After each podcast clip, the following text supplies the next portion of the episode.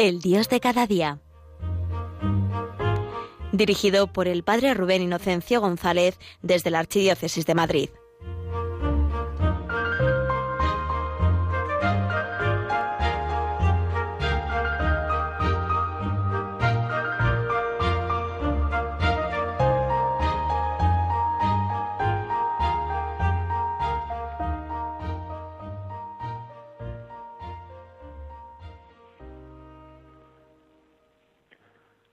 Muy buenos días, queridos oyentes de Radio María. Bienvenidos a nuestro programa El Dios de cada día en este sábado precioso, día en el que la Iglesia miramos de una forma especial a nuestra Madre María.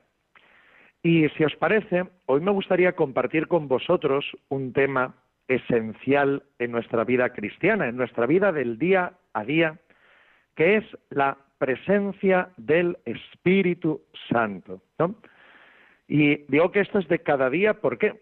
Pues porque, hermanos, el Espíritu Santo no es solo para el final de la Pascua, para el día de Pentecostés, sino que nosotros nos vivimos, somos sostenidos, caminamos y crecemos en Cristo por la acción del Espíritu Santo, por la presencia del Espíritu Santo en nosotros.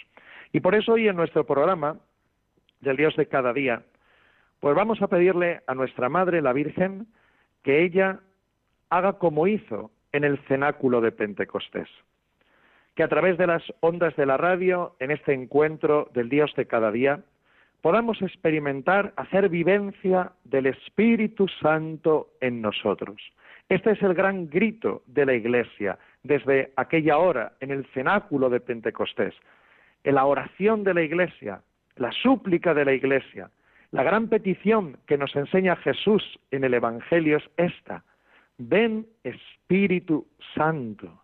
Pedir el Espíritu Santo. Esperar al Espíritu Santo.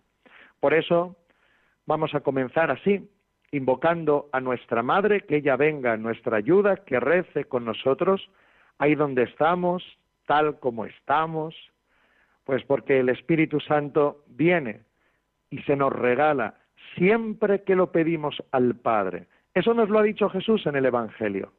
El Espíritu Santo, siempre que lo pedimos al Padre, en el nombre de Jesús, viene a nuestros corazones. Por eso damos la mano a María, nos refugiamos en ella y damos gracias también al Señor por tener esta Madre tan bonita a nuestro lado y así nos encomendamos diciéndola.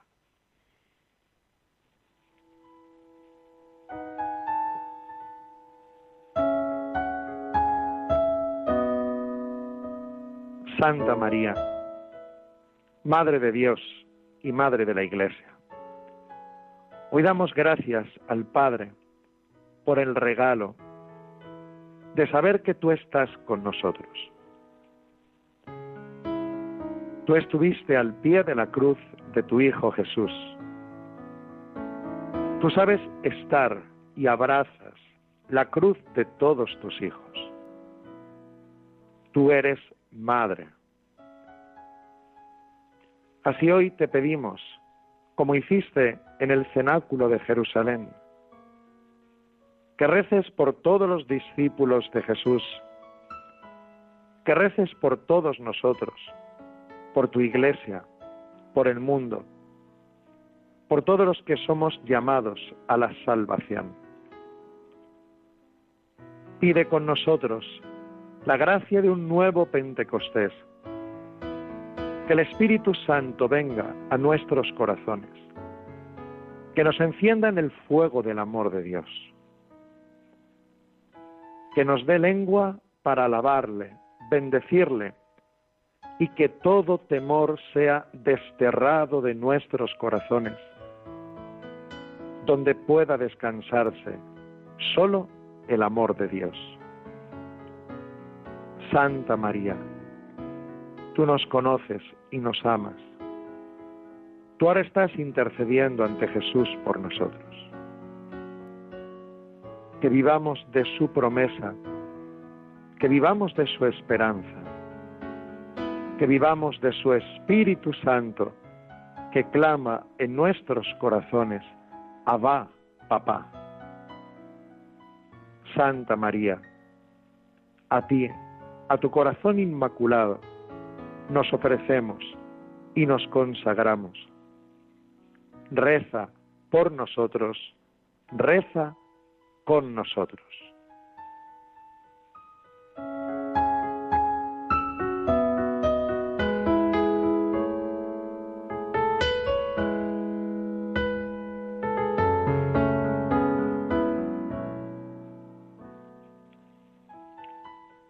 Y así, hermanos, después de acoger a nuestra madre y darnos cuenta de que ella está ahí bien cerquita, ¿eh?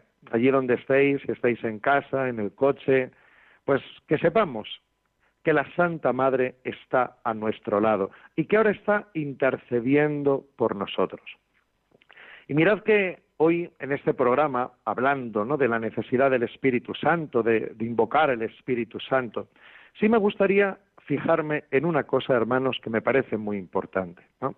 Es cierto que han dicho, y creo que es verdad, que, que el siglo XX fue como un gran clamor del Espíritu Santo, ¿no? Prácticamente desde el siglo, principios del siglo XX, los papas, ¿no? Han puesto los ojos en el cenáculo de Jerusalén, en Pentecostés, en la necesidad de que un renovado Pentecostés venga a nuestros corazones, venga a la Iglesia y nos haga esos apóstoles que hoy el mundo necesita, ¿no?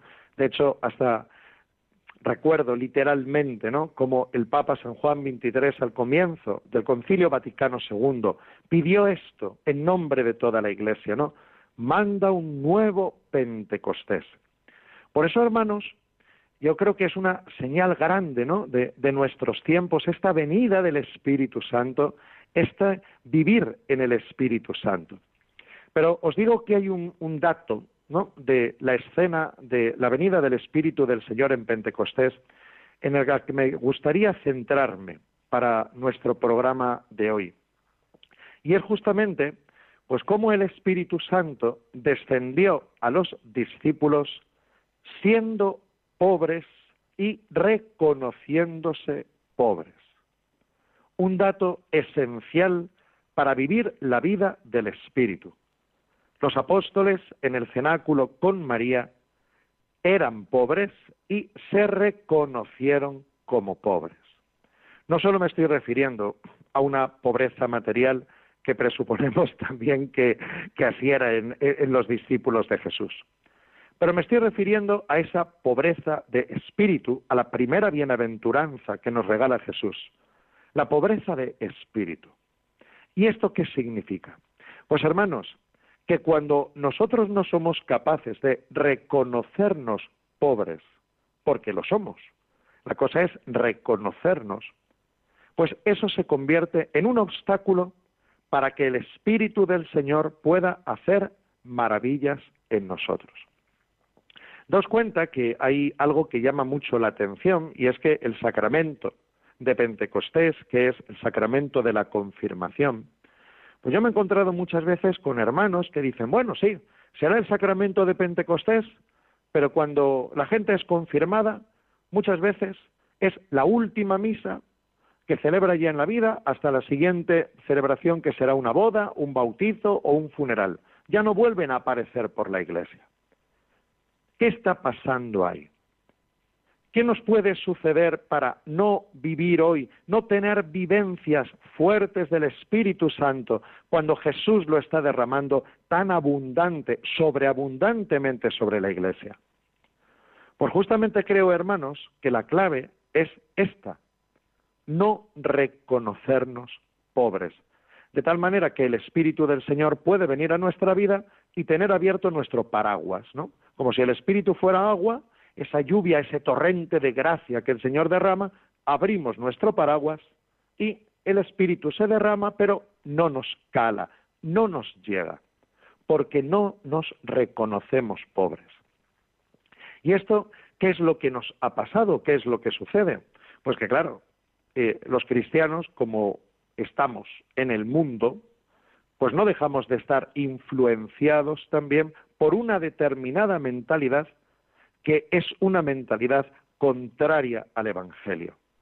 Si Jesús declara bienaventurados a los pobres de espíritu, hoy parece que en la vida lo que tenemos que hacer es disfrazarnos de superhéroes, ser superhéroes, y de pronto engordar el yo y poner el propio ego en el centro de todas las cosas. Y no solo mm, en temas como, bueno, vamos a decir, como más secundarios, sino que incluso en la propia relación con Dios. Parece que somos educados no en la gracia, sino en lo que tú hagas, en lo que yo haga. Como si al final el Espíritu Santo, el amor de Dios, porque el Espíritu Santo es el amor de Dios, dice San Pablo, que ha sido derramado en nuestros corazones, como si el Espíritu Santo fuera un premio, una conquista, donde yo me tengo que ganar a Dios, donde yo me tengo que ganar la santidad, donde yo me tengo que ganar el amor de Dios. Y nos centramos, me vais a permitir la palabra, neuróticamente en nuestros méritos.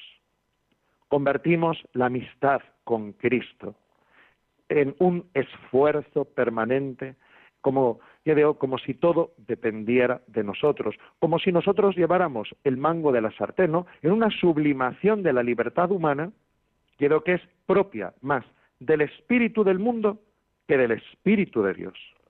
Aspiramos, parece que nuestra meta, nuestro reto, ya no es ser santos, sino superhéroes.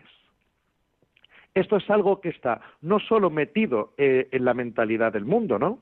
Sino esto nos ha afectado también a la hora de vivir la fe. De hecho, ¿qué es lo que pasa? Pues que sabemos que después las personas que tienen menos cualidades, menos capacidades, las personas que menos pueden producir, pues según el mundo, son los descartados, los que se descartan, los que ya no valen. Tú como ya no puedes hacer, como tú no tienes estas cualidades que puedes brillar y aportar, ya no sirves, ya no vales como si la dignidad del ser humano consistiera en lo que se tiene o se hace, y no en esa dignidad preciosa que Dios nos ha dado desde la creación, hechos a su imagen y semejanza. Empezamos por ahí. Pero esa mentalidad del tener y del hacer, vales por lo que tienes, vales por lo que haces, ha entrado también en nuestra manera de relacionarnos con Dios. Y Pentecostés la venida del Espíritu Santo es un acontecimiento de gracia, de gratuidad. El Espíritu del Señor no viene a los perfectos, sino a los pobres. No viene a los que intentamos ser superhéroes, sino a los que hemos rendido nuestra vida a Jesucristo. Eso es lo que nos enseña la escena del cenáculo allí en Jerusalén cuando viene el Espíritu Santo prometido por Jesús. ¿Qué vemos ahí? Pues daos cuenta que vemos a apóstoles que estaban hechos polvo. ¿Qué es lo que pasó? Pues que si vemos en las páginas del Evangelio, en los años de la vida pública de Jesús, pues que ya los apóstoles eran muy imperfectos, muy de barro, pero no quieren reconocerlo. Ahí tenemos a Pedro en la noche de la pasión, ¿no? Como en la última cena, ahí está ese, ese orgullo que le lanza a decir, yo daré la vida por ti. Y sabemos lo que pasa después. Pues claro, en el Viernes Santo, en el Sábado Santo, los apóstoles quedaron hechos polvo. ¿Por qué? Porque se dieron cuenta de su debilidad. Y no solo se dieron cuenta ellos, sino algo todavía que nos cuesta quizá más, que es que la vean los demás. Los apóstoles se vieron a sí mismos débiles, pobres, y no tuvieron otra que ser descubiertos, débiles y pobres por los demás.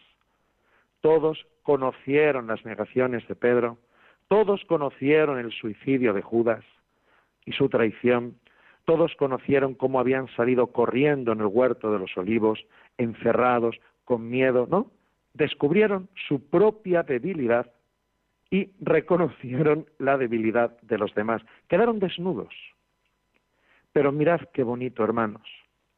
En esa desnudez, desde esa desnudez, fue cuando entonces el Espíritu del Señor les pudo vestir de su amor. Los apóstoles quedaron desnudos en, en la Pascua del Señor, desnudos de su ego, desnudos de, de sus orgullos, desnudos de sus egoísmos, para ser revestidos de Cristo, pobres y débiles para poder llenarse del Espíritu de Dios. Pues ahí, hermanos, paramos y pedimos al Espíritu Santo que venga así a nuestros corazones y, en primer lugar, que nos quite el miedo a nuestra pobreza. Como seres humanos, somos de barro, somos débiles, estamos heridos por el pecado original. Somos lo que somos, pero para Dios somos una preciosidad. Para Dios eres una preciosidad, una vasija de barro que Él ha elegido, que Él ha amado, que Él abraza, que Él quiere ir amasando con sus manos de buen alfarero. Vamos a orar y pedir al Espíritu Santo que nos quite el miedo a nuestra debilidad, porque como dirá el apóstol Pablo, cuando soy débil, entonces soy fuerte. Es Dios, es Cristo quien vive en mí.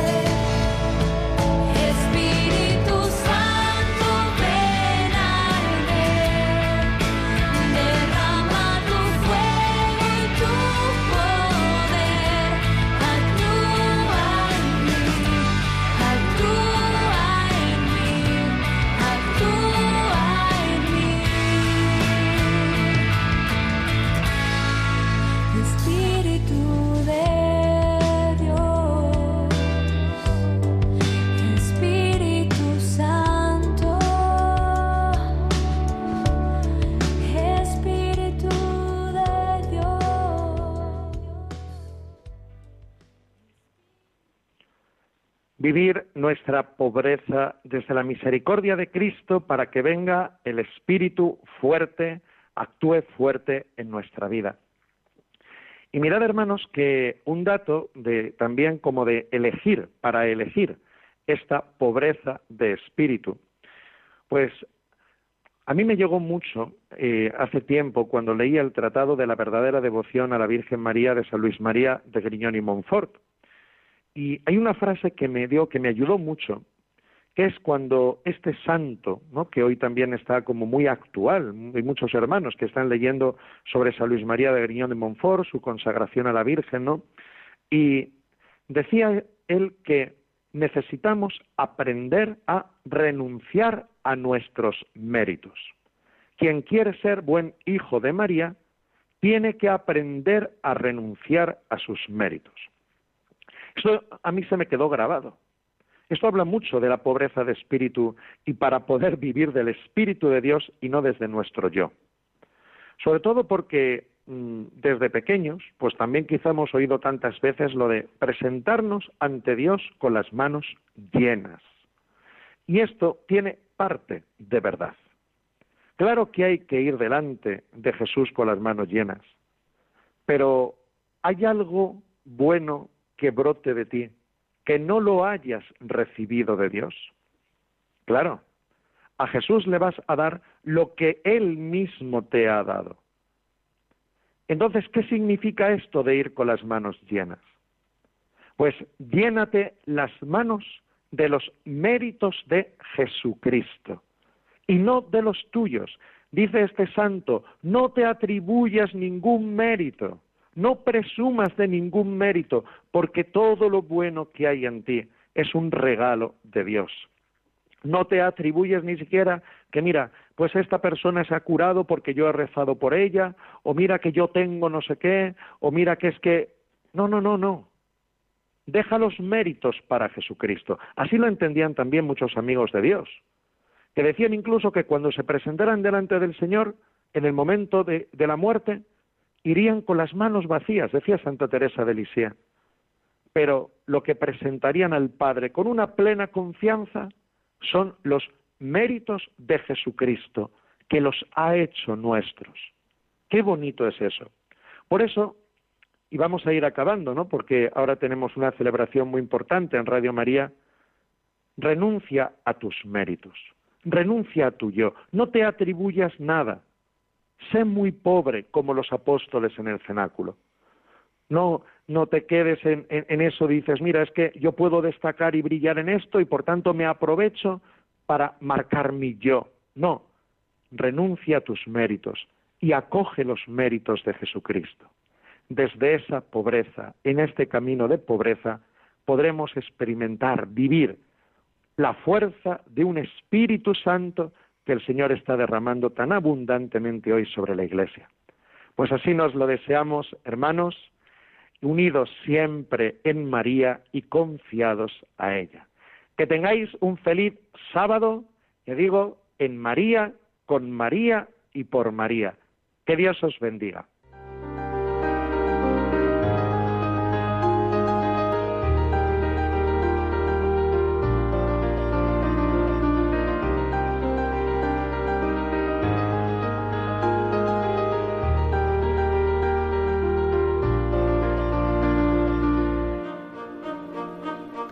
Finaliza en Radio María, El Dios de cada día. Hoy desde la Archidiócesis de Madrid nos ha acompañado el Padre Rubén Inocencio González.